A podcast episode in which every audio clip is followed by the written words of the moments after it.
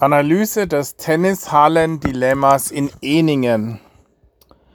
Ich beobachte das ganze Desaster ähm, jetzt schon seit zehn Jahren. Ähm, es ist unglaublich, wie lang sich das Ganze zieht. Und auch anerkennenswert ist eigentlich das Rückgrat, das Hans-Günther Schaut und Dr. Thomas Wittig hier an den Tag legen oder mitbringen, ähm, dass sie so lange durchhalten. Jeder andere hätte schon lange das Handtuch geworfen. Ja, es sind hier mehrere Prinzipien, die ich auch in meiner Geschäftswelt, in meiner Tätigkeit ähm, als Berater der Firma Schaub, als Entscheider in meinen ähm, Tagen, als ich äh, noch am Drücker war, erlebt hatte, die ich hier wiedersehe und wo ich eigentlich eins zu eins spiegeln könnte und eins zu eins hier Tipps geben könnte aus meiner Welt von damals. Ähm, nur um mal die Schlagworte schon mal zu bringen. Das eine ist äh, das Ankern, die Visionsfixierung, das Endziel ähm, über ein Vision Board praktisch zu visualisieren. Das ist das eine. Das andere ist das Beraterdilemma. Das haben die zwei hier auch. Das gleiche hatte ich auch in Funktion als Berater meines Vaters bei der Firma Schaub, nämlich diese, diese Dilemma-Situation. Nummer eins, man muss erstmal herausfinden, die Sachverhalte. Dazu muss man sich in dieser spezifischen Branche, also jetzt in, in dem Fall wäre es jetzt der Hallenbau, auskennen und für sich selber erstmal unabhängig von den ganzen Einflussfaktoren relativ mit sehr viel Rückgrat äh, Dr. Thomas Wittig äh, spricht hier von Hero. Das, ist, das bringt es eigentlich relativ auf den Punkt. Man muss hier ein Hero sein. Ja, er meint damit dieses Rückgrat, was zum Beispiel ein Elon Musk hat, der sich überhaupt nicht schert um das ganze Umfeld an diffusen Meinungen, die an einen herangetragen werden. Also man muss dieses, äh, dieses, diese Vision, dieses Ziel diese Informationen sammeln und dann zu diesem Ergebnis kommen, dann hat man aber noch lang nicht, ist, ist man noch lang nicht ähm, äh, am Ziel, äh, denn an Elon Musk war Selbstentscheider. Hier sind die beiden letztendlich abhängig von den eigentlichen Entscheidern, die dann vielleicht Gemeinderat oder Bürgermeister, wer auch immer ist. Das heißt, diese drei Punkte, Sie müssen erstmal die Zusammenhänge verstehen, dann müssen Sie die eigentlichen Entscheider überzeugen und drittens ist dann noch das Dilemma, dass Sie noch nicht mal was davon haben. Genauso war es bei mir auch. Ich hatte erstmal das Problem, dass ich mit einem enormen Zeitaufwand herausfinden musste, was der eigentliche Rat ist, den ich dem Entscheider, meinem Vater, erteile. Wenn ich dann auf die Lösung kam, musste ich ihn erstmal überzeugen, diese, dass er diese Entscheidung dann auch so trifft. Und zum Dritten war dann aber immer noch nicht sichergestellt, dass ich auch mein Honorar erhielt. Ja, das war nämlich davon unabhängig. Und hier ist bei denen ist es ziemlich ähnlich. Die beiden haben überhaupt nichts davon. Noch nicht mal womöglich äh, diese strategische Le Lösung, die man anstreben müsste, kollidiert eventuell sogar mit den eigenen Zielen, dass sie sagen, zu ihren Lebzeiten würden sie noch gerne etwas von dieser Halle dann auch haben. Also man muss da relativ selbstlos dann eigentlich sein, um diese Ziele, die man in der Analyse herausgefunden hat, dann äh, die die optimalen wären, äh, dann zu erreichen. Ja.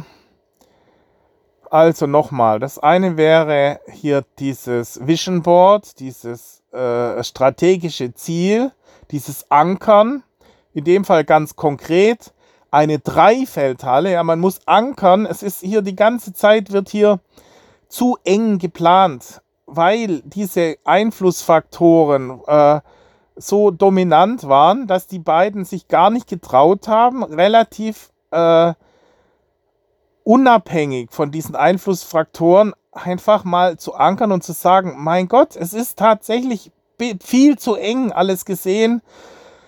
Hier, man, man versucht auf Platz 3 und 4 darum zu eiern, ja, anstatt zu sagen, man muss hier richtig gleich großzügig klotzen und nicht kleckern. Gleich eine Dreifeldhalle und die gleich hinten ins Eck rein ja, zwischen der Autobahn und Platz 3 und 4 und nicht auf Platz 3 und 4. Den ganzen Wald komplett abholzen da hinten und da eine richtig satte Halle reinbauen. Das wäre das, äh, diese Vision, die man ankern müsste. Das ist das Nummer eins. Nummer zwei ist, man muss halt mit diesen drei Punkten Beratung und, ähm, und äh, Überzeugung der Entscheidungs, also erstmal die, diese, äh, diese ganzen Informationen sammeln, dann zu einer klaren Entscheidung kommen, völlig unabhängig von irgendwelchen TSV-Entscheidern, die da auch noch mit rumpfuschen. Ja, also äh, irgendwelche Banker, die völlig weltfremde Gedankengänge haben, wie die meisten Banker im Übrigen. Die einen sind risikoavers, wie die Kreditvergeber, und die anderen, die äh, Investmentbanker, sind äh, ähm, äh, viel zu risikofreudig. Ja. Jedenfalls äh, hat es nichts mit betriebswirtschaftlichem äh, äh, Wissen und Erfahrung zu tun, sondern das sind irgendwelche, ja, also ich hoffe, dass Banker irgendwann mal obsolet werden durch Mikroinvestments, durch Bitcoin-Massenphänomene, also dass genauso wie Energieerzeuger letztendlich keine großen Powerplants mehr sind, sondern jeder Bürger letztlich äh, über seine äh, Solaranlage Energie erzeugt. Äh, so wird es hier auch sein, dass äh, letztendlich jeder Privatmann direkt Kapital zur Verfügung stellt über ähm, Internetalgorithmen, ja, Mikro ähm, Investing ja, Crowd-Investing oder sowas in der Richtung, dass man einfach relativ unabhängig von diesen Banken äh, wird. Aber das nur am Rande.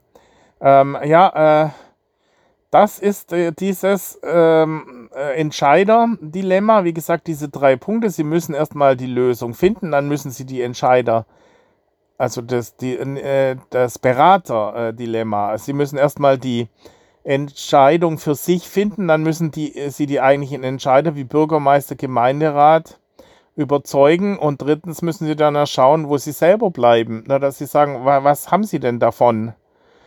Äh, sehen sie das jetzt einfach wirklich völlig selbstlos oder äh, äh eigentlich müsste es tatsächlich so sein, um diese langfristig strategisch sinnvolle Entscheidung zu treffen, müssten sie ihre eigenen Nutzen äh, zu ihren Lebzeiten völlig ausblenden, äh, um, um diese optimale Entscheidung treffen zu können. Ja, und dann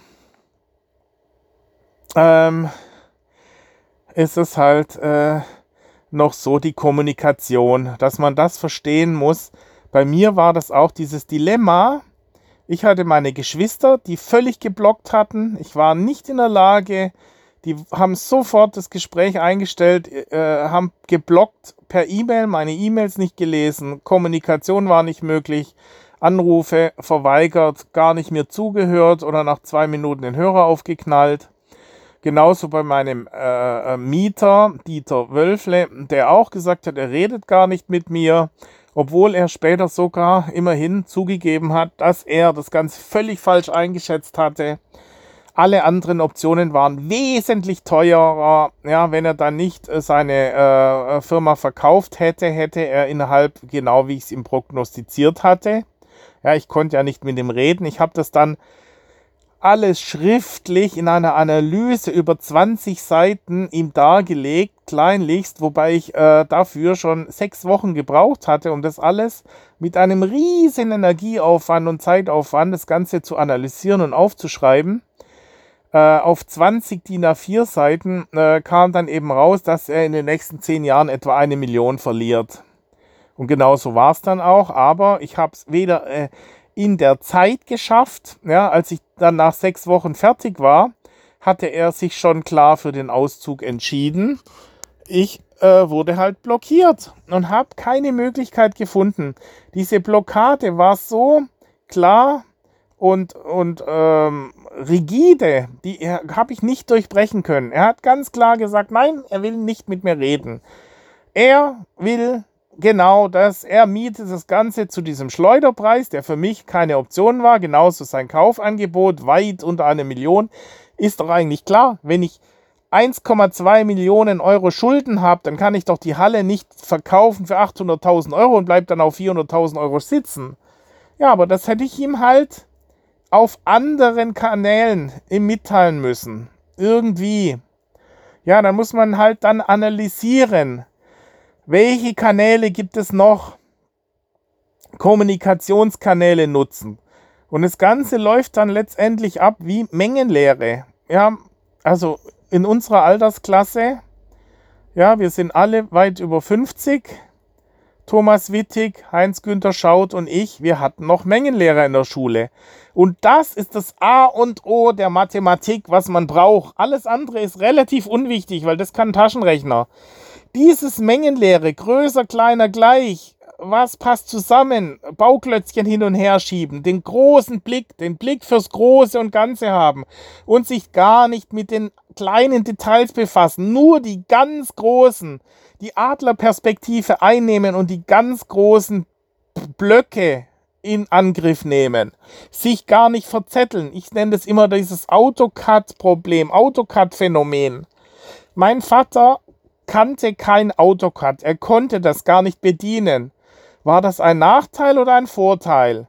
Im ersten Moment denkt man ja, das ist ja ein Nachteil, wenn er das gar nicht beherrscht. In seinem Fall war es ein Vorteil, weil er sich gar nicht auf diese Ebene, auf diese operative Ebene begeben musste. Er brauchte gar nicht sich damit befassen, wie diese einzelnen Funktionen in diesem Programm funktionieren. Das wäre schon viel zu detailliert gewesen. Er hat nur die Anweisungen an seine Mitarbeiter dann delegiert, was das große und Ganze im Auge behalten. Genauso ging es mir mal so. Ich hatte auch Diagramme erstellen wollen für einen äh, in einem speziellen Fall und habe mich dann verloren in diesen Funktionalitäten dieses PowerPoint-Programms, um dann irgendwelche Diagramme schön zu erstellen manchmal ist die Zeit einfach entscheidend und man muss dann einfach nur ein DIN A4-Blatt nehmen und einen Stift und es dann einfach irgendwie draufkritzeln. Dann kommt es nicht drauf an. So wie die Professoren an der Uni damals mit dem Overhead-Projektor draufgeschmiert haben. Das war kaum leserlich. Ja, aber die haben es einfach nur drauf ge ge äh, ge gekritzelt. Ja, auf ihre äh, Folie. Und so hätte ich das auch dann machen müssen. Einfach meine Diagramme mit einem Bleistift und mit einem Blatt Papier draufschmieren. Einfach irgendwie und danach einscannen und verschicken. Nicht sich verlieren in wunderschönen Diagrammen. Und das ist die Gefahr beim Thomas, der eben in einem Konzern aufgewachsen ist und als Doktor auch gewohnt ist, immer alles perfekt zu machen und sich dann verliert in diesen Details. Man muss hier wirklich klotzen und die großen und quick and dirty. Ja, es, äh, der Faktor Zeit spielt hier eine Rolle. Wenn man, und dann muss man hier wirklich dann teilweise auch ins Risiko gehen. Und wenn man immer so mit Samthandschuhen und die ganze Zeit, äh, klar, äh, es besteht das Risiko, dass man eventuell das System ähm, beschädigt, ja, dieses Verhältnis zum Bürgermeister und so weiter. Aber man muss die Leute aufwecken, die schlafen, das dauert alles viel zu lang. Die Zeit holt das ganze System ein. Ja, wenn, wenn das nicht jetzt innerhalb von den nächsten paar Monaten jetzt massiv in Angriff genommen wird und man massiv vorgeht, dann verlieren wir den Ion und irgendwann mal, ich meine, wenn es nochmal zehn Jahre geht, ich glaube, irgendwann mal äh, ist auch Heinz-Günther Schaut, äh, äh, verliert dann irgendwann mal auch, trotz seines Rückgrats, äh, dass er hier. Heinz-Günther Schaut hat dieses Rückgrat, äh, was er braucht. Dies, man braucht eine gewisse Sturheit auch und die Fahne hochhalten und gegen alle Widerstände hinweg. Eigentlich braucht man genau diese, diese Konstellation. Ja, und, und auch sich über, ja gut, da ist auch wieder äh, äh, zu äh, gesetzeskonform, dass er auch Regel, äh, versucht Regeln einzuhalten. Hier muss man teilweise Regeln brechen sich drüber hinwegsetzen. Sonst erreicht man, wenn man immer konform zu diesen teilweise angeblichen Regeln, es sind ja dann irgendwelche angeblichen Regeln, sei es nun, dass irgendeiner daherkommt und meint, Darlehen äh, dürfen nur bis maximal 20 Jahre gewährt werden oder irgendein anderer kommt mit der Regel, dass irgendwelche Bäume nicht gefällt werden dürfen. Das muss man komplett ausblenden und sagen, das Ziel erstmal fixieren und dann sagen, ist mir erstmal egal, welche Regeln da alle existieren. Das wäre der Idealzustand, der natürliche Menschenverstand sagt das so und so, das meine ich mit diesem Vision Board, zu sagen, okay, eine Dreifeldhalle, genau da hinten in den Wald rein. Ja, das wäre das, ankern. Das müsste man ankern und kommunizieren und äh, äh, dann halt diese drei Problemkreise. Also erstens ankern, diese, diese Vision, dann diese Hartnäckigkeit und Hero sein, dann äh, dieses äh, in, äh, praktisch Beraterdilemma durchstehen und äh, analysieren, dann diese großen Blöcke im Blick halten, also Mengenlehre und größer, kleiner, gleich und Blöcke hin und her schieben und Adlerperspektive. Und Nummer 5 dann auch noch die Kommunikation. Also äh, das einfach durchdrücken und den Faktor Zeit nicht außer Augen verlieren. Ja, man muss sich gegen diese ganzen Vielzahl von externen äh, wirren Meinungen einfach behaupten können und wirklich Hero sein. Das meine Eingebung ganz äh, abstrakt über dieses Dilemma mit der Halle in Eningen.